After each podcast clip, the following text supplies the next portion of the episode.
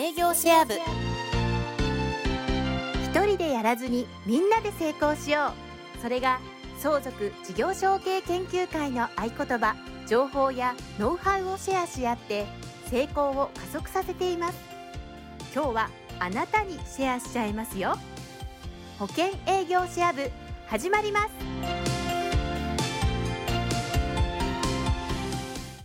皆さん、こんにちは。木村圭吾です。石野剛です。保険営業シェア部をお届けします。石野さん、今日もよろしくお願いいたします。はい、どうぞよろしくお願いいたします。はい。えー、そしたら今日はですね、えー、まあ、我々があ運営しているこう一般社団法人相続事業承継コンサルティング協会。まあ、このコミュニティなんですけれども、まあ、すでにですね、えー足掛け10年ということで、えー10年近くですね、まあ、相続の課題に対して、えー解決していってると。いうところなんですけれども、まあ、我々大事にしている価値観の一つにですね、えーお客様に寄り添うというところがあるかと思います。まあ、なんならこれ一本でやってきたよみたいなところはあるんですけれども、まあ、我々このコンサルティングする側ですね、えーする側のお一つの価値観として、一人ではやらないよっていうことをね、この10年間ずっと言い続けてるかと思うんです。まあ、これ非常に重要な考え方だなと、まあ、今振り返ってみても思うわけなんですけれども、えーまあ、当時から言っていたのはですね、いわゆるそのいろんな専門の方々ですね、弁護士さんだったり、あるいは司法書士さんだったり、このあたりの方々と協力して一人でやらないでおこうよねと、うん、こういうことをですね、進めてきたわけなんですけれども、はい。まあ、これ10年経ってくるとですね、また違った意味での一人でやらないと、はい。こういうことがね、見えてきたというはいお話がですね、最近はよくされるんですけど、このあたりをですね、石野さんにお話しいただければと思いますので、よろしくお願いいたします。わかりました。はい。えー、木村さん、ありがとうございます。相続事業承継コンサルティング協会。えーこちらの協会は、えー講座の最初のスタートからすると、2年ほどちょっと遅れて、えースタートしたんですけども、えー最初、相続資産、えーコンサルタント養成講座、当時はそういうふうに表現してましたけども、今は相続資産ナビゲーター養成講座、これが0期から始まって15期まで、えー続いてきていると。これが足掛け10年という形ですけども、私が最初にこの講座の講師をやった時っていうのはですね、えーまさしく前回のこちらの保険営業シェア部でもお話をさせていただきましたけども、個人のライフプランのコンサルティング、法人においてはじ、えー事業承継、えーまあ、事業計画のコンサルティングからやっていきながら、マーケットがですね、えそのコンサルティングを突き詰めていくと、どんどんどんどんある一定の富裕者層、有料顧客に突き当たって、そのテーマがもう相続事業承継に、まあ、かなり特化する形になったかな。むしろそれを特化することによって、えーうちの会社自体、えーかなりエッジが立ったというか、いろんなところで声掛けが相続だったら、事業承継だったら、キーソン、西野のところに相談したらいいよという流れになってきたと。そのノウハウを、まずは相続の、相続資産コンサルタント養成講座という形で2014年の春先ですよね。ちょうどそういう意味で、えー、10足掛け10年という形になりますけども、そのタイミングで講座をやったときには、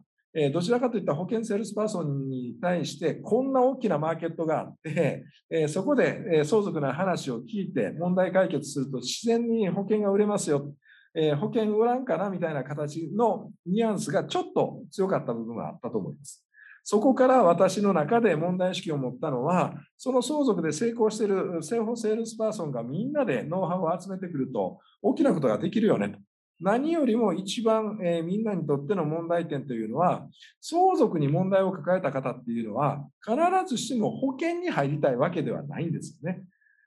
相続の問題解決の一つに、えー生命保険で非課税枠なのか、えーまあ、受取人を指定できるというような分割対策上の遺留分対策なのか、あ生前贈与の、まあ、節税というかですね、税務対策、まあ、そういうところで保険がうまく活用できるよねということはありましたけども、ただ、相談の中では保険の相談というよりも、税務の相談だったり、法務の相談だったり、あと不動産に関わる相談だったり、そういう意味でいくと、ある一定の我々受講生の、まあ、規模が大きくなった段階で全国、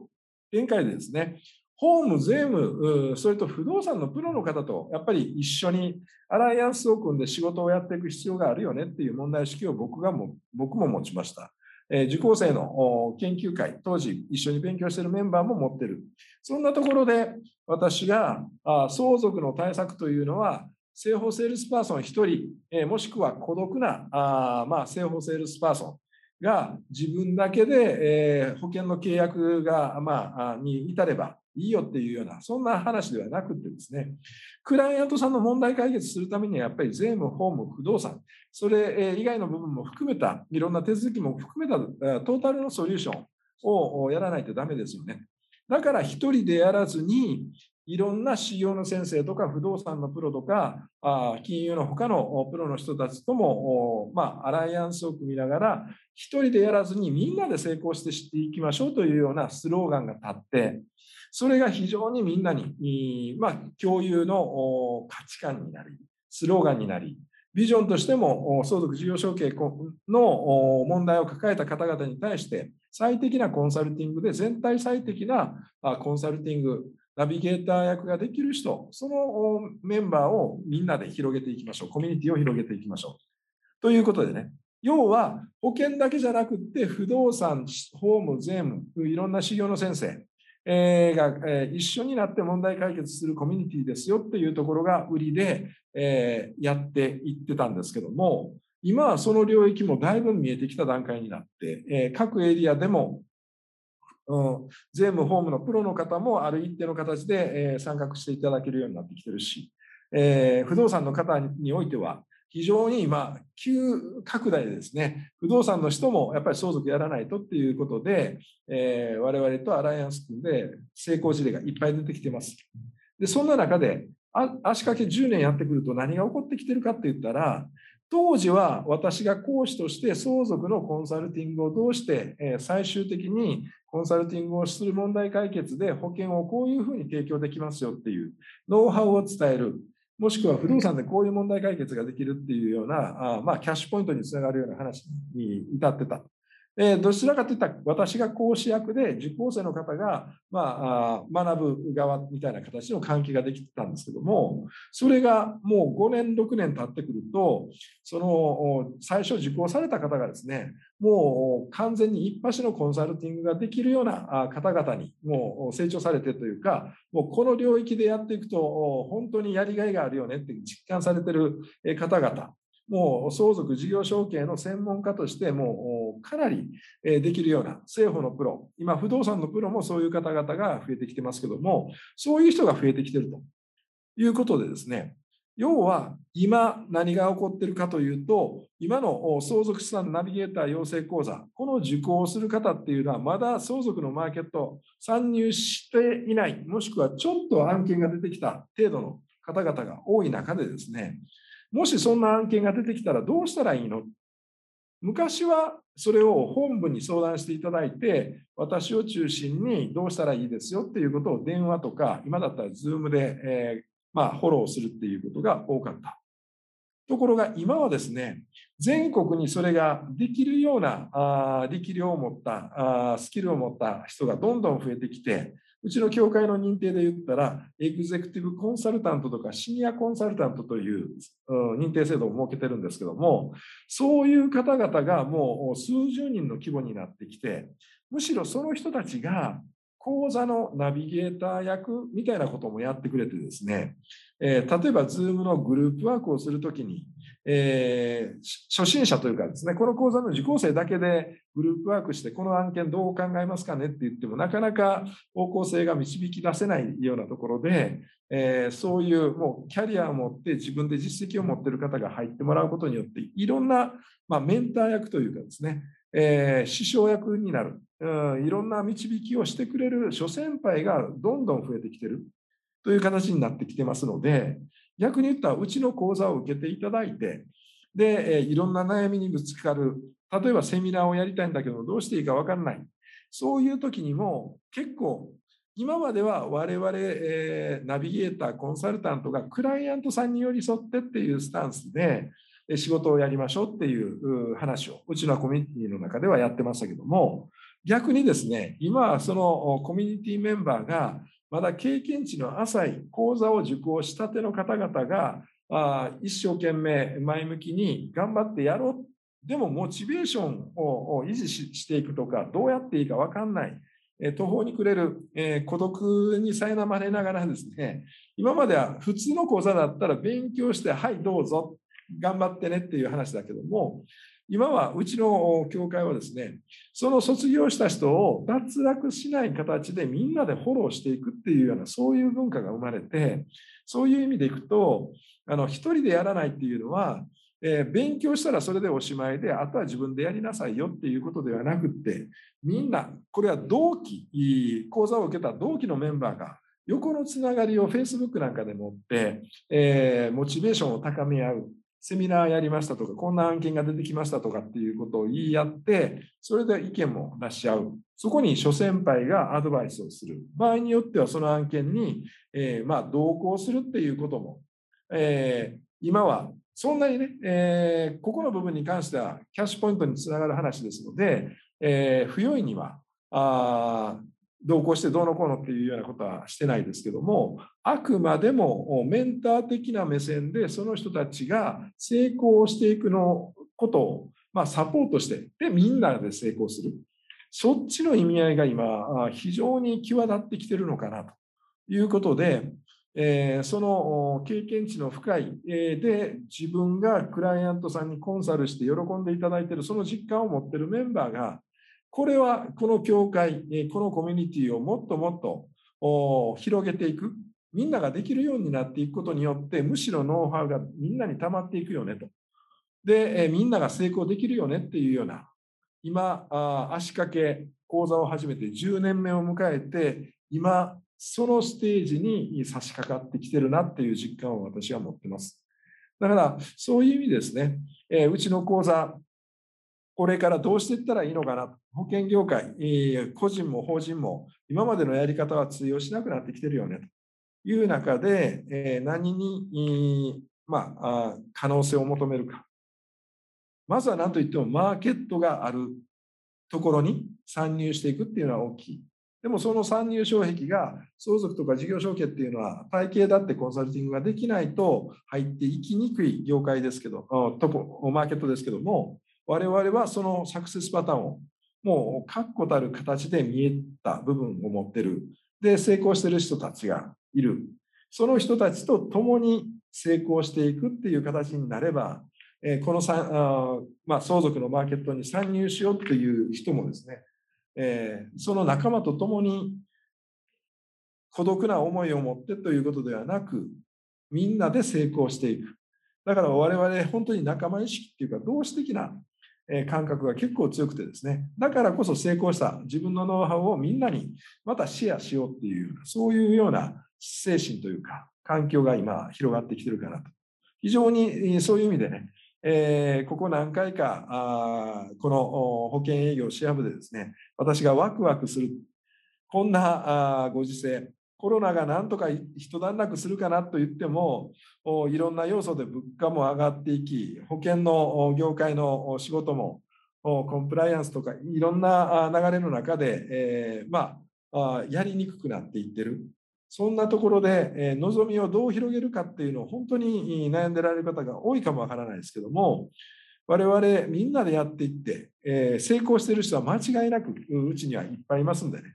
その人を見て、えー、自分もやっていこうっていう思いを持っていけば、皆さん、あのー、やってよかったな。で、これはまさしくですね、あのー、社会貢献っていうか、クライアントさんに寄り添って、クライアントさんのライフプラン、資産家のライフプランに寄り添って相続が発生したときに、えー、その相続人の方々、えー、ご家族に、えー、木村さんがいてくれたおかげで、えうちの父親の相続がこれだけちゃんと計画的にできました。ありがとうって言ってもらえる。もう日本の一大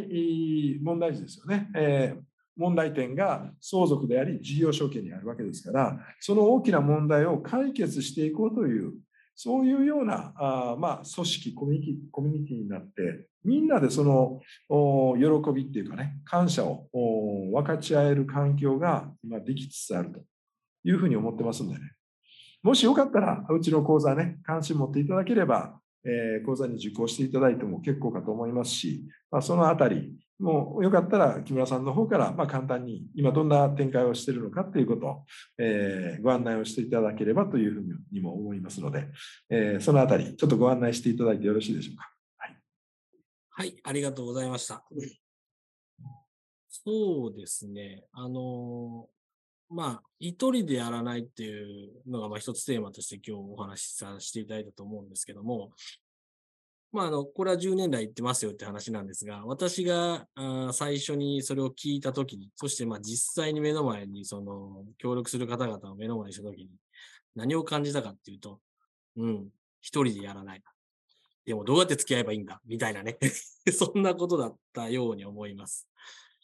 まあ、あの、付き合い方とかがね、こう、わからないわけですね。みんなそれぞれ、あの、修行の先生方も我々もそうですけど、こう、普段ね、あの持ってる習慣とかね、小習慣とかね、ああるいは礼儀とか作法とかっていう、まあ、その業界のものがあると思うんですけども、そういうものがわからない中で、まあ、ただただの問題解決をそれぞれできる人たちが集まってるよね。そして、みんないい人たちだよねっていう、そういう 感覚だったんですよね。ただ、まあ、今日おっしゃっていただいた話は、それを10年経つとどうなるかっていうと、まあ、その、当時、その、どう連携していいか、作法もわからないっていうようなことがですね、まあ、先輩方がこう教えていただけるわけですね。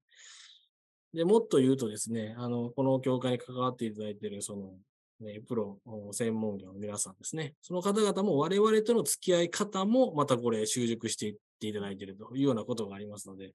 よりですね、まあ、先輩に相談していくことによって、あの、複雑なね、問題も解決できると、それもスムーズにできるようになってきているというようなことがあったなというふうに今振り返って思います。はい。で、まあ、お話の中でね、ありました、あの、本講座というところでね、えー、我々講座をね、えー、させていただいております。で、まあ、そこにね、えー、そこからまスタートしたわけなんですけれども、まあ、皆さんね、お話聞いていただいて非常に関心が高いかなというふうに思います。で、え、今日はですね、え、その本講座につきましてですけれども、え、その本講座のね、内容を知ることができるミニセミナー、これをですね、数多く実施させていただいております。えそちらにつきましては、え概要欄にね、リンク貼っておりますので、そちらをご覧いただければ、えそのミニセミナーについてのね、内容を知ることができますので、ぜひご覧いただければというふうに思います。はい。えー、そうしましたら、ちょっとね、10年を振り返ると、なんとなく、ああ、もう10年かって思いながら聞いてましたけれども、はい、これからのまた10年がすごく面白い展開になっていくよねって僕は本当にワクワクしてますんでね。はい。楽しみです、はい。ありがとうございます。はい。そうしましたら、えー、本日も保険営業シャブお届けいたしました。石野さん、ありがとうございました。はい、どうもありがとうございました。